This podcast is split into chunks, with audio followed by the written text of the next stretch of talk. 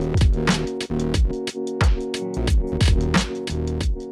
Violencia por orientación sexual. Nicole Saavedra secuestrada, torturada y asesinada por ser lesbiana. Mujeres rurales e indígenas, discriminación, violencia e invisibilización. Violencia intrafamiliar. La justicia le creyó a Navila La muerte de Joan es culpa de Chile. Madre clama justicia por violación y crimen de su hija DJ. A más de dos años aún no hay detenidos. Carabineros de Chile comete tortura y violencia sexual. El crimen en Maipú. Joven fue acusado de violar y apuñalar a su ex polola de 17 años y también a su Ex madre. De joven asesinada junto a su madre en Maipú confiesa el doble homicidio. Nicole Saavedra fue maniatada y asesinada por ser lesbiana hace tres años en Limache. Víctima de femicidio había guardado mensajes de auxilio entre su maquillaje. Ayuda, estoy desesperada. Dramático mensaje de una mujer antes de ser brutalmente asesinada por su pareja.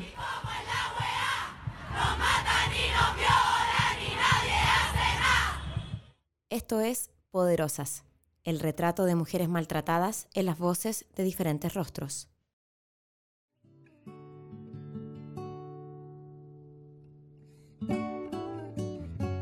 Carolina Donoso, de 53 años, y Gabriela Alcaíno, de 17, fueron brutalmente asesinadas el pasado 11 de junio del 2018, en manos de Fabián Cáceres Aravena. El imputado, quien es autor confeso de ambos delitos, era ex pololo de la menor y justifica haberlo hecho por no aceptar el término de la relación.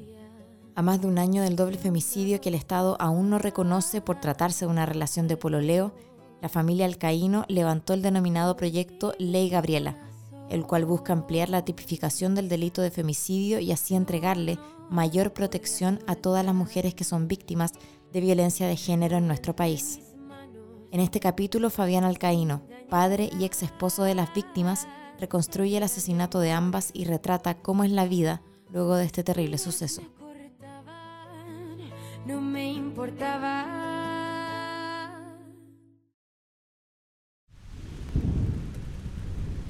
Esto fue el día martes, porque el día lunes fue el día más lluvioso en Santiago y no hubo clase. Y el día martes, como les digo, recibo un llamado de mi hermano preguntándome por Carolina y por Gabriela. Y yo le digo que no tengo idea. Y él me dice, ¿sabes qué? Me llegó un mensaje por Messenger de una compañera de trabajo, Carolina, donde no saben nada ni de Carolina ni de Gabriela. Eso ya fue muy preocupante porque Carolina es una mujer tremendamente responsable y no saber nada de ella en dos días era no era lógico. Entonces mi hermano me dice, bueno, averigua y me cuentas. Le digo, ¿sabes qué? Voy a ir a la casa de las chiquillas. Aviso mi trabajo y parto a- al domicilio de, Carolina y de Gabriela. En el camino las trato de llamar insistentemente, no me logro comunicar. Hasta que llego allá a la casa y yo lo único que pedía es que el auto no estuviera. Porque las chiquillas siempre salían en su auto. Y llego y el auto está. Y me bajo gritando a la Carola y nada. No, obviamente no, no, no había nadie. Era como que hubiesen salido o hubiesen estado durmiendo. Me daba terror entrar y encontrar a las chiquillas ahí tiradas o como estuvieran. Y lo otro es que si había pasado algo, yo iba a ser el primer sospechoso. Entonces llamo a carabineros, les cuento la situación que ocurre y me dicen que ya que van a mandar una unidad. En eso sale una vecina de al frente de la casa de Carolina y de Gabriela y me dice que la vecina de la casa pareada a eso de las 4 de la mañana había escuchado un grito, un golpe y alguien desplazándose en la escalera.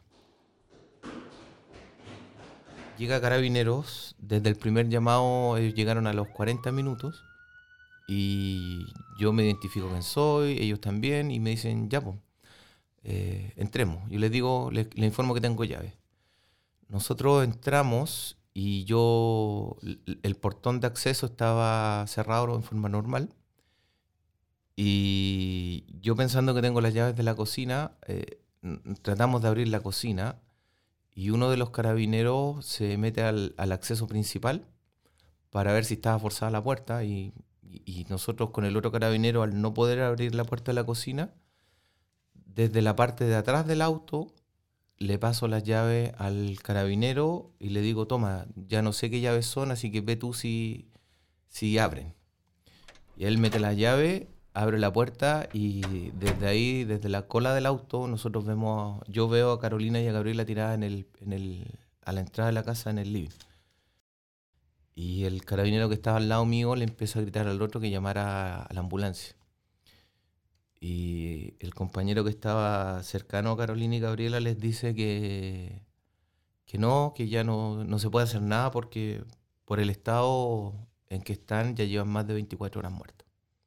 La primera noticia que se supo es que era un femicidio. Y al ser un femicidio, el, el inculpado era yo. Ese mismo día, un vecino de Carolina y de Gabriela, David, muy amigo con las chiquillas, él llega a su casa porque recibe la información y él dice que, eh, que no, que yo no, no, tengo nada que ver y que el que hay que investigar es al ex pololo de Gabriela porque este tipo delante de él le, y, afuera de la casa de David, eh, el, el, asesino de mi hija y de el asesino violador de mi hija y el asesino de, de Carolina, le había dicho a la Gabrielita que si no estás conmigo no vas a estar con nadie más. Y es en ese momento donde se abre una segunda línea de investigación, donde este asesino y violador eh, pasa a ser un sospechoso dentro de lo que nada se sabía, porque la casa estaba eh, en perfectas condiciones. Este tipo salta la reja perimetral. Eh, golpea la puerta, se agacha y sale Carolina a abrir y la ataca inmediatamente. Le pega más de 30 puñaladas a Carolina. Eh, después baja a Gabriela. Él la encuentra en, el, en, la, en la escalera. Eh, lo primero que hace es cortar la comunicación que tenía la Gabrielita con Carabinero. Eh, comunicación que nunca llegó a puerto porque Carabinero no contestó el llamado. Y procede a, a, violar a Gabriela y posteriormente a eso le pega seis puñaladas de carácter homicida, donde le parte costillas, le, le perfora el esternón, Después el día miércoles nos tocó creo que lo más duro que es reconocer a Carolina y a Gabriela en el médico legal. Ah, nos tocó llevarles la ropa, eh, hacer todo ese horrible trámite que es el médico legal. Y, y después la retiramos. El otro beso que le di a la Gabriela fue en su frente, antes de que se en el cajón. Eh, yo ahí me derrumbé como ser humano, obviamente. Mi guata sí me decía que había algo. ¿Qué es lo que había? No sabíamos. Primero se habló de una posible intoxicación por gas. Eh, se habló hasta de una pelea entre ellas. Eh, lo que pasa es que ante un caso tan terrible de que estén madre e hija asesinadas o muertas, porque en, ese, en ese momento se sabía que estaban muertas, empieza a circular demasiada información. Eh, la gente empieza a inventar qué es lo que vio, entre comillas, eh, pero las únicas personas que vimos, el único civil, digamos, que vio lo que, lo que había dentro de la casa, y ni siquiera lo que había dentro de la casa, sino que cómo estaba Carolina y Gabriela, fui yo. También quiero decirles que este tipo, luego de asesinar a Carolina y a Gabriela, lavó la escena del crimen eh, hasta se duchó en el segundo piso para borrar todo tipo de, evidencias. Y el, y el cuchillo con que asesina a Carolina y a Gabriela lo deja en el cajón de su de los utensilios de cocina de la casa de la, de la mamá donde él vive. Él el día lunes se va a clases luego de asesinar a la Carolina y Gabriela. En la tarde sube una historia a Instagram donde canta y toca guitarra y el día martes nuevamente va a clase. Un psicópata es una persona que no puede eh, decir que tiene problemas mentales. Él planifica y hace todo lo que hizo en forma muy, muy consciente. A él lo detienen el día martes en la noche. De hecho, cuando yo doy el último trámite, que es dar mi, mi última declaración y además donde me toman eh, el ADN en la Brigada de Delitos de Homicidios de PDI, allá en Ñuñoa, él ya estaba ya también dando declaraciones.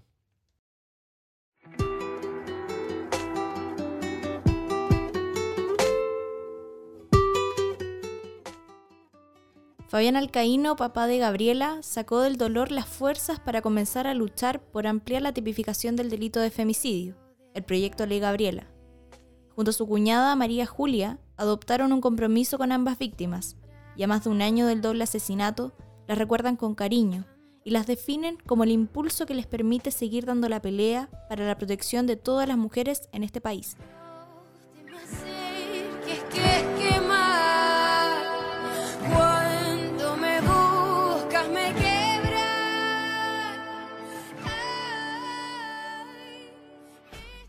La Gaby era una niña maravillosa. Ella era muy dulce, muy sonriente, muy comprometida con su familia. Ella, ella siempre estaba preocupada de sus hermanitos, de, sus primos. La vida te cambia en, que del 12 de junio cuando nos damos cuenta que, las chiquillas estaban muertas, la, hay un antes y un después. Uno no vuelve a ser el mismo nunca uno vive todos los días con una pena y un dolor enorme. Yo siempre digo que la pena y el dolor afortunadamente la siento y la vivo yo. Si bien es cierto, hay mucha gente que está apoyándonos, hay mucha gente que me llama a diario para saber cómo estoy, pero al final del día uno está solo. Y no es que desconozca ni que no acepte la ayuda, pero al final del día uno está solo. Y es uno el que tiene que aprender a vivir con esto. Pues yo me levanto, y lo he dicho muchas veces, yo me levanto todos los días luchando para que la depresión no me coma. Yo habitualmente paso a la casa de las chiquillas, escucho canciones que les gustaban a ellas y lloro. Yo voy a llorar a la casa de ellas. El día lunes, el 3 de diciembre, estuvo de cumpleaños la, la Carola. Y yo pasé a, a decirle feliz cumpleaños y a llorar. ¿Qué es lo que tengo que hacer? En nuestro caso, Rodrigo y yo no hemos querido ir al cementerio desde que las dejamos a las chicas, porque dijimos que una vez que Ley Gabriela sea promulgada, ahí, ahí los vamos a ir a visitar y se los vamos a llevar para decirle, tomen, esto es por ustedes, su muerte no fue en vano. Es el compromiso que tenemos con familia fuerte, fuerte, porque siempre estamos ahí a punto y pasa algo. Entonces, como que eso ay, nos da rabia, pero además sacamos la fuerza de que hay que seguir, falta poquito, vamos. En el caso de Rodrigo y de María Julia es tan, por decirlo de alguna forma, dramático. Eh, mi papá falleció el día 2 de octubre y, y, lo dejamos ahí, en el mismo cementerio donde está Carolina y Gabriela. Y los chiquillos tampoco pasaron. Lo miramos a distancia nomás porque tenemos que cumplir este compromiso de llevarles la ley a las chicas. Y ahí vamos a ir, ahí los vamos a ir a visitar.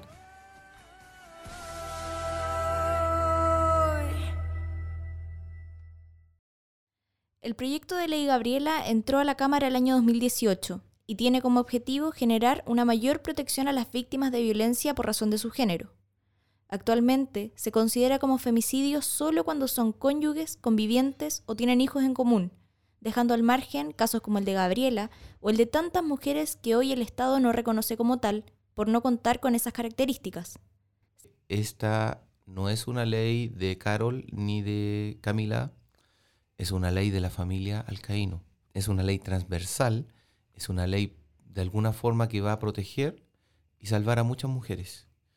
Y que, por sobre todo, necesitamos que esta ley sea aprobada y promulgada y publicada en el diario oficial lo antes posible, porque mientras no sea publicada en el diario oficial, no es ley de la República. Y que toda la gente tenga presente que las leyes no son retroactivas, que al momento del juicio de Carolina y Gabriela no nos va a beneficiar en nada. Para nosotros sigue corriendo la ley antigua, pero sentimos que tenemos un compromiso de que esto no puede continuar así y no queremos que a otras familias les toque pasar la misma desilusión de ya perder a tu ser querido y después tener que enfrentarte con que la otra persona no va a recibir el castigo que corresponde.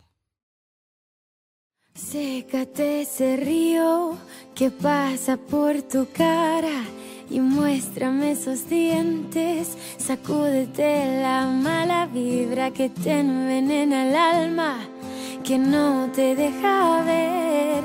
Y muéstrame lo lindo que la vida puede ser. Sí, qué bella te. Gabriela por todos fue descrita como una joven feliz, preocupada de sus seres queridos que soñaba con ser periodista.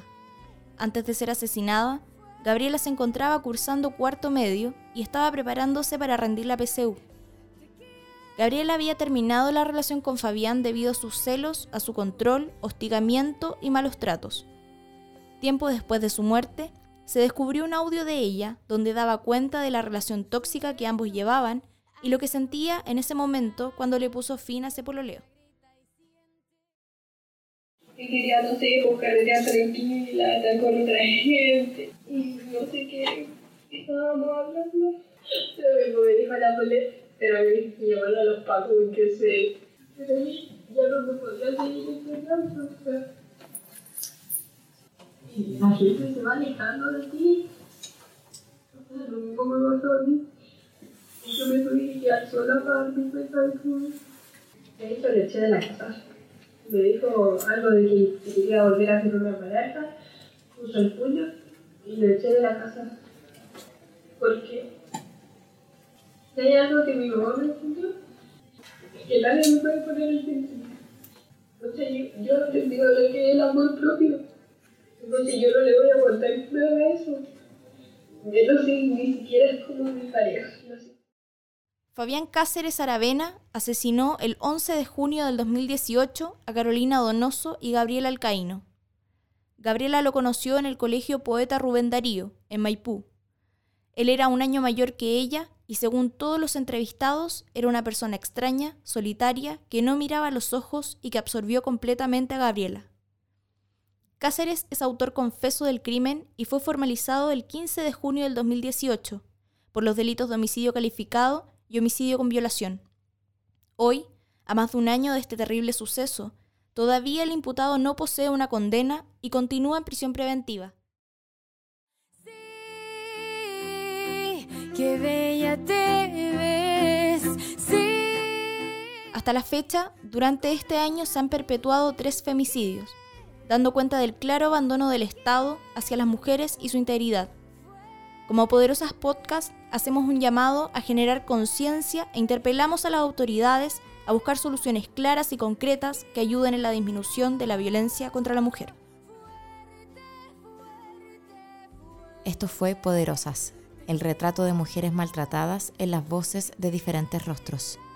La realización de este capítulo estuvo a cargo de Javiera Morales y María Fernanda Cartes. Agradecemos a Cassandra Widerman y Francisca Carvajal y por sus testimonios a Fabián Alcaíno y María Julia Araneda, por Gabriela, por Carolina y por todas. Muéstrame lo lindo que la vida puede ser.